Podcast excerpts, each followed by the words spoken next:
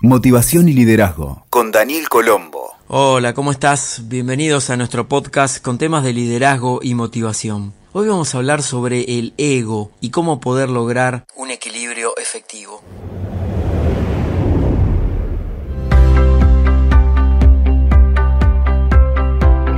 Muchas veces se habla del ego despectivamente e incluso otras consideraciones hablan de la existencia de un ego bueno y un ego malo. Desde mi percepción no existe eso como bueno o malo, en todo caso son manifestaciones de distintas polaridades. El ego es en esencia el yo que le da el sentido a la identidad de cada persona. Esto significa que el ego es la parte central de la conciencia humana encargada de dar el sentido de sí mismo. En los ámbitos de la psicología y la filosofía también se suele designar al ego como la conciencia del individuo para percibir la realidad. Sin embargo, en el hablar cotidiano, ego puede interpretarse como el exceso de valoración que alguien tiene de sí mismo, llegando a catalogarlo como soberbio, ególatra y narcisista. Esto es a lo que se le llama el ego malo, entre comillas, que es una forma de indicar que la persona es egocéntrica y que todo el mundo da vueltas a su alrededor. Desde esta perspectiva, los demás, el entorno y la interacción son apenas satélites que giran sobre el eje de esa persona. Y además pueden aparecer los rasgos del egoísmo, querer todo para tu propio beneficio, aunque el otro pierda, y el narcisismo, que es la tendencia a vanagloriarse de sí mismo y sentirse superior a otros. Cuando una persona asume que es más importante que otras, este comportamiento se vuelve adictivo. Empieza a perder perspectiva de sí y de los demás. Hay un distanciamiento producido por querer demostrar qué tan valioso se es, afirmar que siempre se tiene la razón y también buscar que los demás lo validen. Como podés imaginar, esta posición suele aparecer en personas que en el fondo son sumamente inseguras, con heridas emocionales aún no sanadas, y es por eso que quieren demostrarse y demostrar a los demás que en apariencia son más grandes, inteligentes, adinerados, creativos o superiores. Por eso siempre hablan de ellos, desprecian a los demás, excepto a aquellas personas que puedan utilizar para sus fines, y desaparece un rasgo fundamental de las habilidades sociales y emocionales como es la empatía. Si bien una persona con un ego malo muy exacerbado es difícil de tolerar y digerir por sus actitudes despectivas y por considerar a los demás como inferiores incluso, esto no significa que sean todos personas malas. Es que lo que aún no se animan a revelar ante sus ojos es su inseguridad profunda que los lleva a querer ser el centro de atención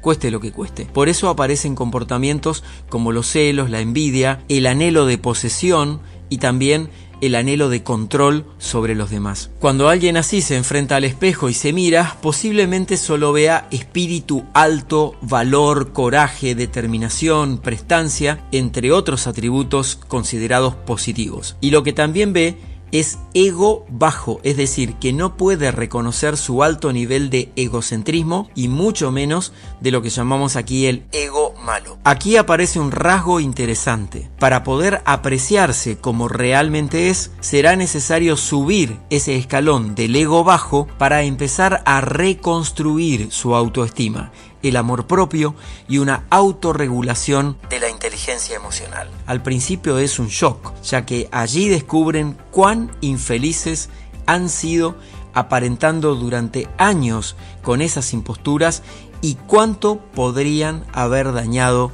al entorno.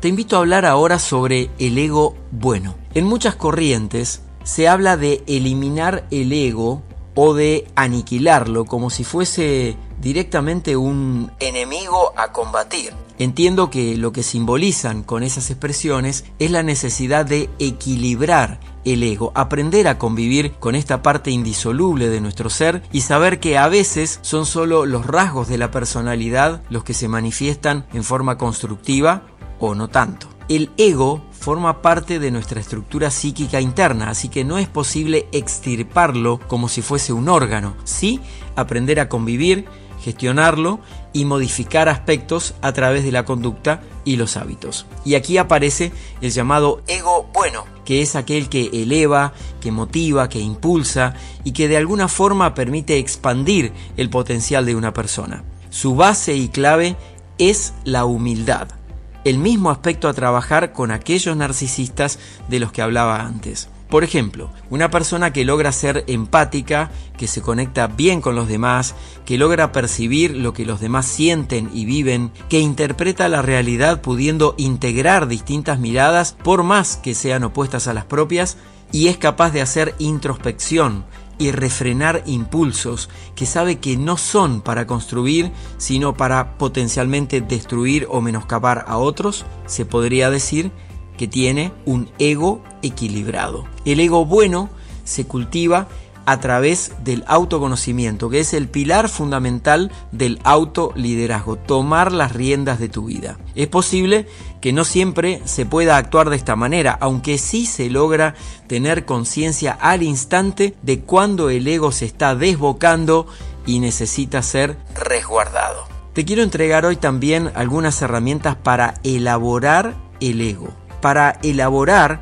una mejor relación interna con tu ego y reconducir tu vida paulatinamente a un mayor nivel de libertad y bienestar, tal vez puedas considerar estos tres pasos con una guía práctica que también te voy a proponer. Lo primero es reconocer. La base está en reconocer la adicción al ego y a todos sus condicionamientos que de tan repetidos los internalizaste en forma inconsciente. Esta es la etapa donde empezás a reconocer que tenés muchas máscaras que te pones para evitar sufrir o querer sentirte mejor aunque eso sea incómodo. Parece un contrasentido, aunque no lo es. Algunas herramientas prácticas. Una forma de darte cuenta y hacer un insight, mirar adentro tuyo, es tomar un tiempo para analizar tu nivel de bienestar interior en cada ámbito estratégico de tu vida. Relaciones, productividad, trabajo, proyectos, amigos, salud, dinero para sustentar tu vida, ocio y lo que quieras agregar. Verifica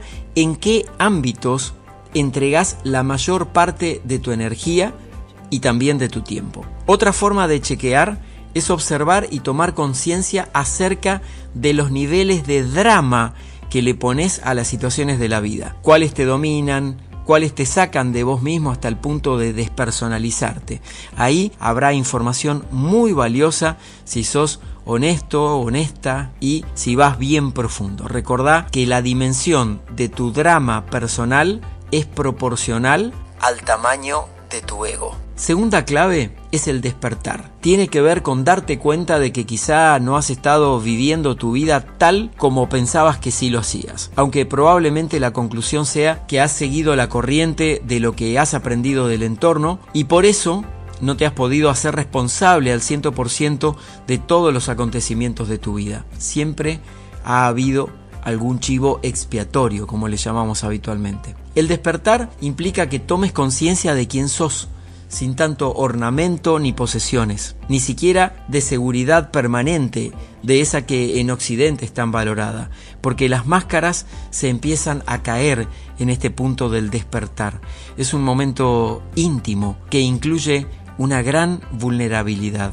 La sensación es como estar desnudo frente a tu yo soy auténtico. Sería natural que te produzca cierto temor inicial una vez vencida esa primera barrera y después vas a empezar a asumir un nuevo yo interno, más conectado, más consciente y desapegado a la aprobación externa.